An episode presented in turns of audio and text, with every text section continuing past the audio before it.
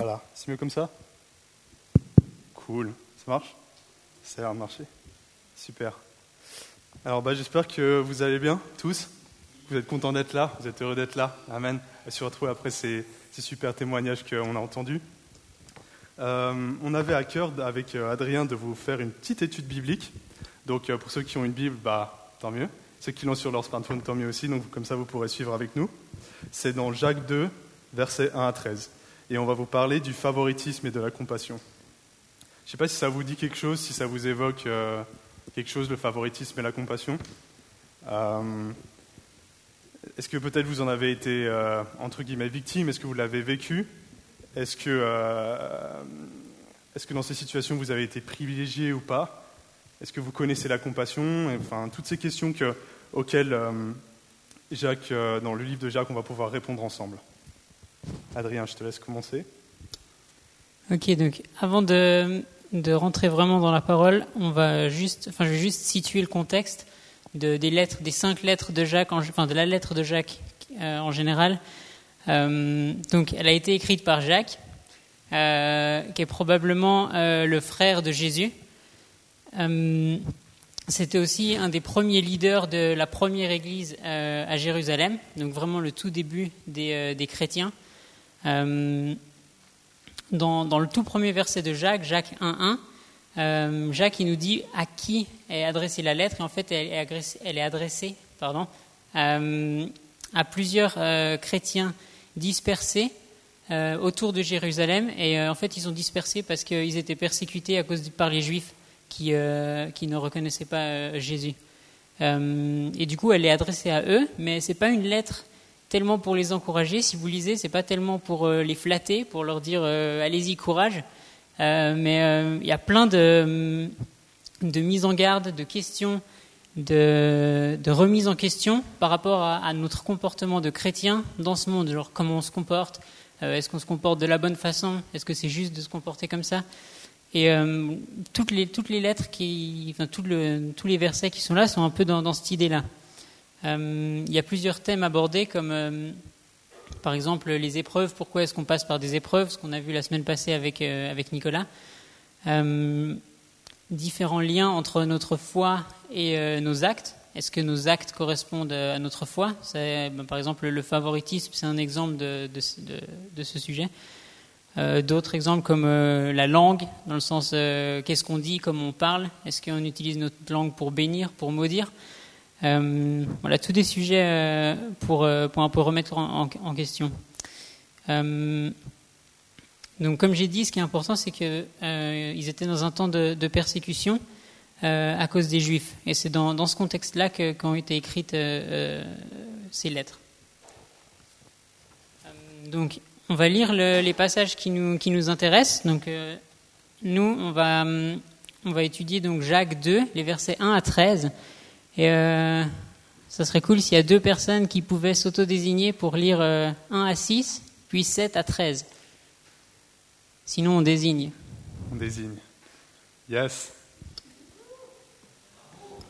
1 à 6. Merci. 1 à 6. Mes frères, n'ayez point la foi en notre Seigneur Jésus-Christ glorieux, en ayant égard à l'apparence des personnes.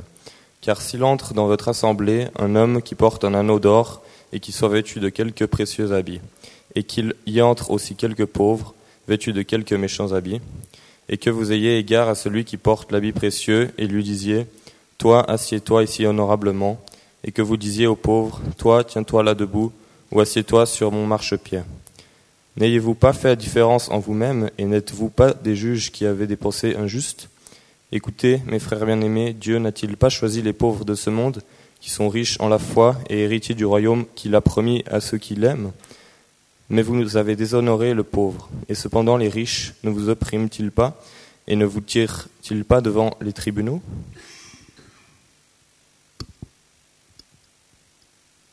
Deuxième partie.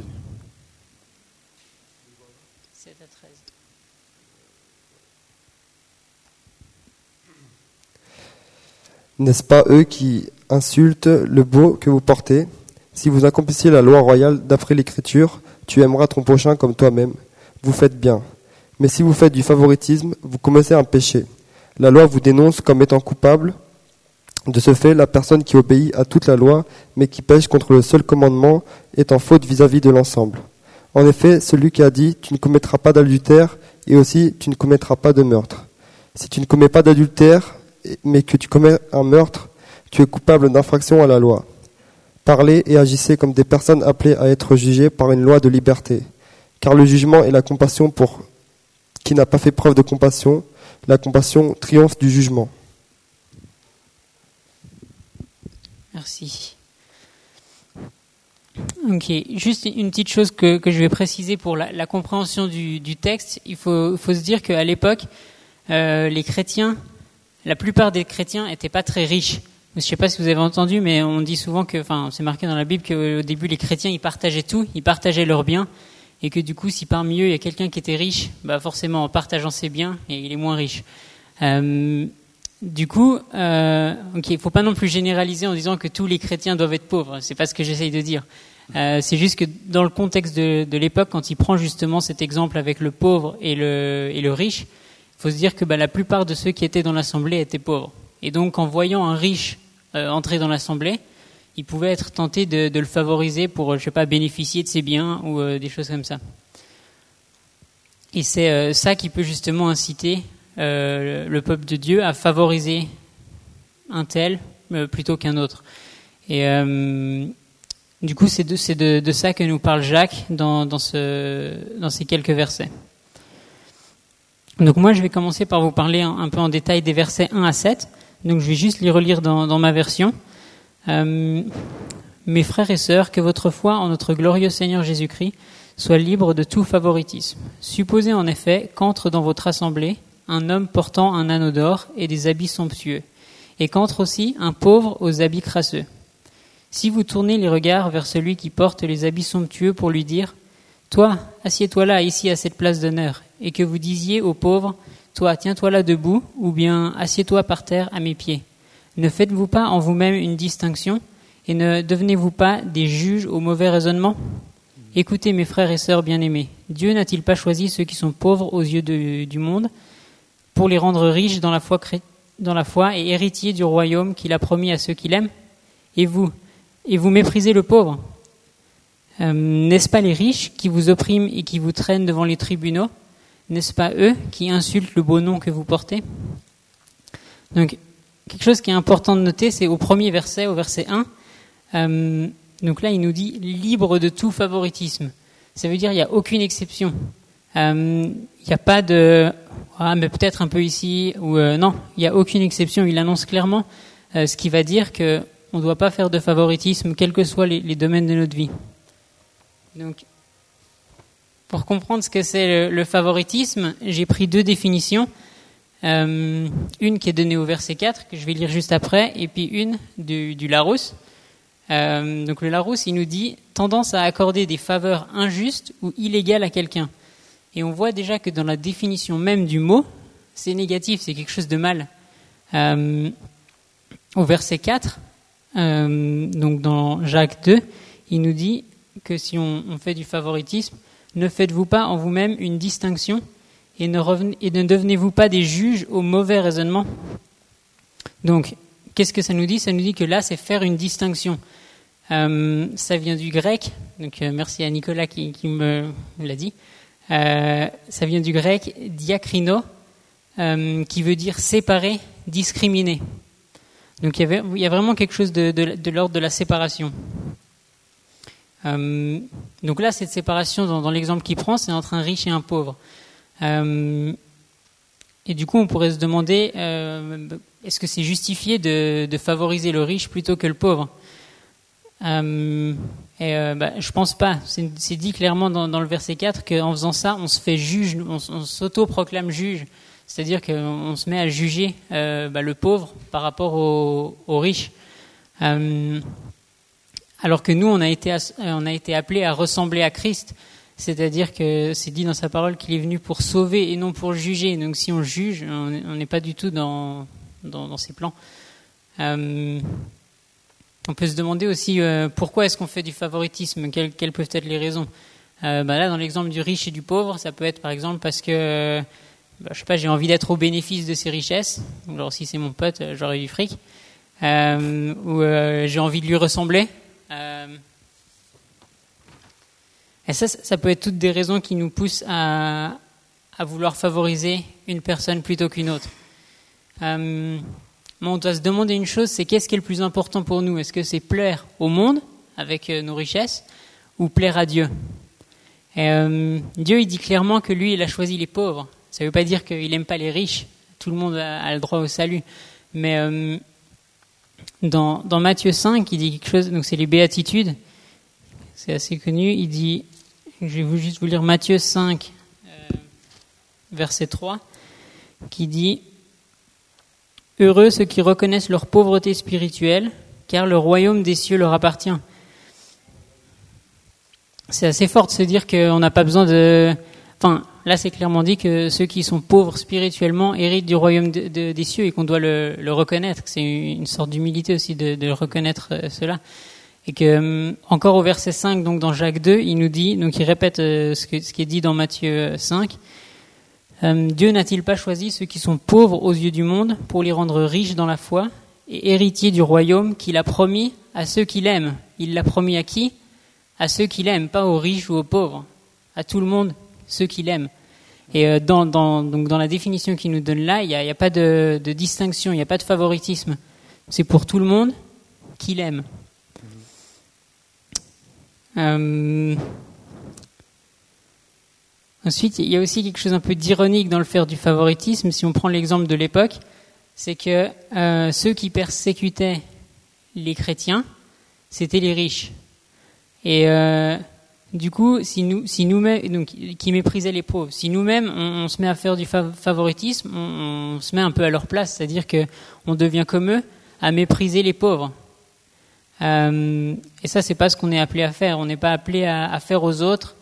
euh, on n'est pas appelé à faire aux autres ce qu'on n'a pas envie qu'on nous fasse, mais plutôt le contraire, on est appelé à faire aux autres ce qu'on aimerait qu'on nous fasse. Donc, aussi, vous allez me dire, euh, ok, euh, il est bien beau ton exemple du riche et du pauvre, mais euh, ça me parle pas trop. Donc, ça peut s'appliquer à toute forme de favoritisme. Le riche et le pauvre, c'est parce que ça parlait bien à l'époque. Nous, maintenant, ça pourrait être, j'en sais rien, je préfère telle ou telle personne parce que euh, il s'habille d'une certaine façon. Je préfère une certaine personne parce que, je sais pas, il sait mieux jouer du basket, donc je le prends dans mon équipe. En cours, quand on était genre en primaire, on dit toujours ah lui c'est le chouchou du prof et tout. Euh, bah, il peut y avoir du, favoritisme en cours, il peut y avoir du favoritisme au travail. Pourquoi lui il a une promotion et pas moi? Euh, Au sein de, de notre famille même, euh, pourquoi est-ce que euh, on a l'impression que nos parents ils préfèrent mon frère, ma sœur plutôt que moi? Donc c'est toutes des choses très concrètes qu'on peut vivre aujourd'hui, pas seulement cette histoire de riches et pauvres. Bien sûr, cette histoire aussi, elle s'applique, elle s'applique aujourd'hui. Dans les versets suivants, Jacques il va encore plus loin, où euh, on va voir qu'il nous apporte quelque chose de, général à, tout le péché, quel que soit le péché. Donc Jean-Philippe va pouvoir lire euh, 8 à 11. Si vous accomplissez la loi royale d'après l'Écriture, tu aimeras ton prochain comme toi-même, vous faites bien. Mais si vous faites du favoritisme, vous commettez un péché. La loi vous, donne, euh, vous dénonce comme étant coupable. De fait, la personne qui obéit à toute la loi, mais qui pêche contre un seul commandement, est en faute vis-à-vis de l'ensemble. En effet, celui qui a dit tu ne commettras pas d'adultère a dit aussi tu ne, commettras, tu ne commettras pas de meurtre. Si tu ne commets pas d'adultère, mais que tu commets un meurtre, tu es coupable d'infraction à la loi. Donc, tout d'abord, juste préciser ce, qui est- ce que veut dire euh, loi royale. Au début, on a eu aussi un peu de peine euh, à, à savoir de, de quoi ça parlait. Est-ce que c'était la loi de Moïse, la loi euh, de Jésus? Et en fait, ça, en regardant un peu, d'après la plupart des commentaires, ça désigne simplement ce qu'on appelle souvent le, deux- le deuxième plus grand commandement, euh, après le premier qui est euh, aime ton Dieu, euh, tout ton cœur, toute ta force, toute ta pensée, quelque chose comme ça. Le deuxième qui nous dit aime ton prochain comme toi-même. Donc là, il fait, référence à ça. Il y a une conséquence directe de l'application de ce commandement, donc d'aimer de son prochain, c'est que on va faire aux autres ce qu'on aimerait qu'on nous fasse, et donc on va pas faire de favoritisme. Euh, Jacques, il nous dit aussi que d'accomplir la loi, c'est bien, euh, tant mieux, c'est en accord avec le reste de, la Bible.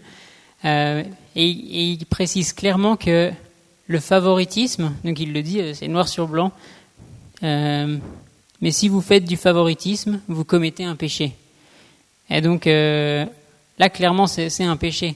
Et c'est pas compatible avec l'exemple de Jésus. C'est pas compatible avec, euh, justement, comme va, comme va l'expliquer Jean-Philippe après, c'est pas compatible avec une vie de compassion. Euh, c'est pas suivre l'exemple de Jésus. Quand on lit ces quatre versets, on peut aussi euh, être un peu frappé parce qu'on voit que Jacques, il met au même niveau euh, le favoritisme avec le meurtre ou l'adultère. Il en parle dans, dans la même phrase. Et on pourrait se dire, ok, mais c'est pas la même chose. Et du coup, là, justement, Jean-Philippe, il va nous montrer que bah, ça a les mêmes conséquences. Ouais, c'est ça. Donc, comment, comment est-ce qu'on peut dire qu'il n'y a pas de grands ou de petits péchés finalement? Et en fait, euh, Adrien a trouvé une image super intéressante justement qui, montre ça, qui illustre ça. C'est comme en fait une chaîne où il y a plusieurs maillons. Et euh, on est d'accord que s'il y a un maillon qui est cassé, ben, en fait, c'est toute la chaîne qui est brisée. Donc, en fait, de la même manière, quand on pêche, ça ne concerne pas seulement une partie de la loi, mais toute la loi. Donc, en fait, on est condamnable aux yeux de Dieu à la base.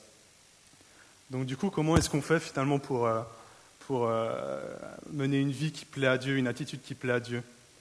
Euh, Dans la fin du, du chapitre que- qu'on est en train d'analyser, le verset 12 et 13, il dit 12 et 13, Parlez et agissez comme des personnes appelées à être jugées par une loi de liberté, car le jugement est sans compassion pour qui ne fait pas preuve, euh, pour qui n'a pas fait preuve de compassion.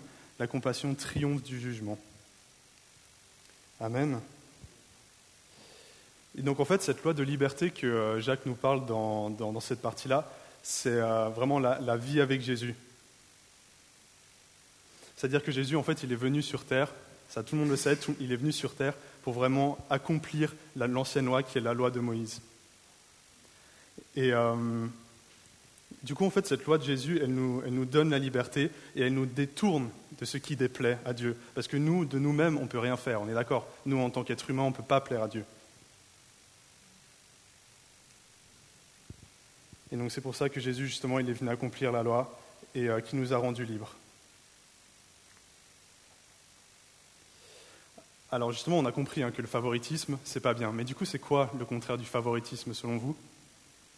Question ouverte. Hein Quelqu'un J'entends absolument pas ce que tu dis, Déborah. C'est la compassion, exactement. C'est le cœur de compassion et c'est là en fait euh, le cœur en fait euh, du, message. C'est-à-dire que la compassion est en opposition totale au favoritisme. Parce qu'en fait, si, comme euh, Adrien l'a l'a expliqué, si on fait du favoritisme, en fait, on se met à la place du juge. Et qui sommes-nous, nous, pauvres êtres humains, pour juger Ça devrait être Dieu qui devrait juger. Pourquoi, pourquoi est-ce qu'on se met à cette place-là?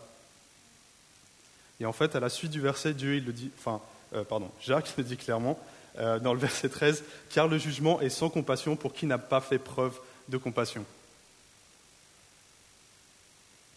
Donc l'exemple en fait que Jacques nous a illustré au début du pauvre qui rentre à l'église et qui est, euh, qui est mis à côté, qui est négligé par, par ceux qui sont plus riches, c'est justement le contre-exemple parfait de ce qu'est la compassion. Et surtout qu'en fait, bah, à l'époque, les, premiers chrétiens, donc c'était les juifs messianiques dans l'église de Jérusalem, ils étaient tellement pauvres qu'ils avaient probablement tendance à favoriser euh, les riches, ceux justement qui vont, ceux peut-être qui vont apporter une, une richesse matérielle euh, à l'église. Et donc finalement, ils préféraient quelque part juger de par l'apparence que euh, de compatir. Alors que Jésus, finalement, en fait, il nous appelle à être le contraire, on est d'accord? Il nous appelle justement à aller voir les pauvres, à être compatissants avec ceux qui ont besoin, euh, ceux qui ont besoin justement de- d'amour.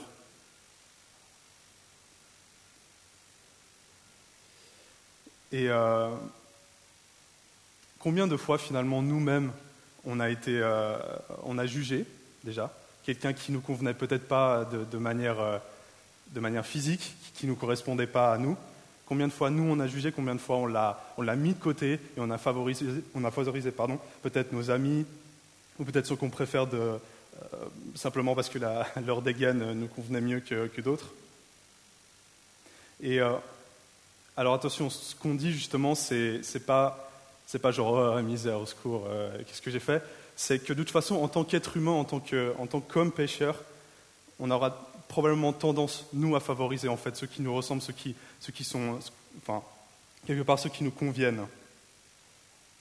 Alors que finalement, là, en fait, ce que Dieu nous appelle à faire, c'est de nous détourner de cette, de cette chose-là et en fait de, de euh, regarder en fait les, gens qui sont dans le besoin avec les yeux du Père.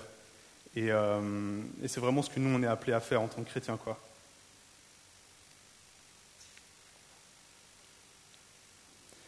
Et la bonne nouvelle, c'est que Dieu n'est pas comme nous. Alléluia.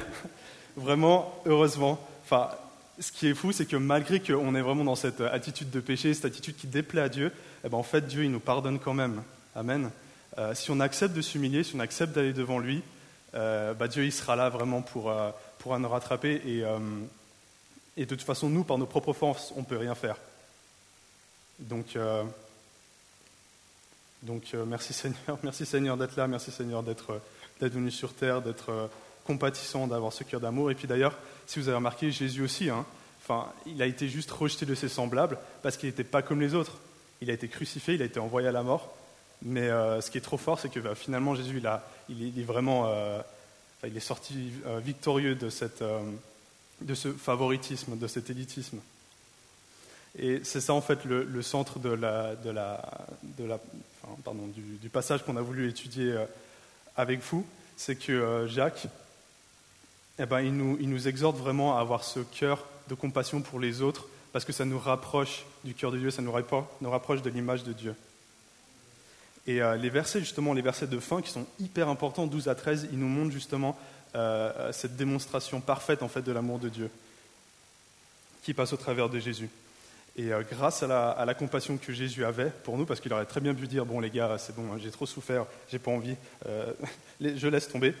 Eh ben non, il a, été jusqu'au bout et euh, il a été jusqu'au bout, il est mort, il est ressuscité.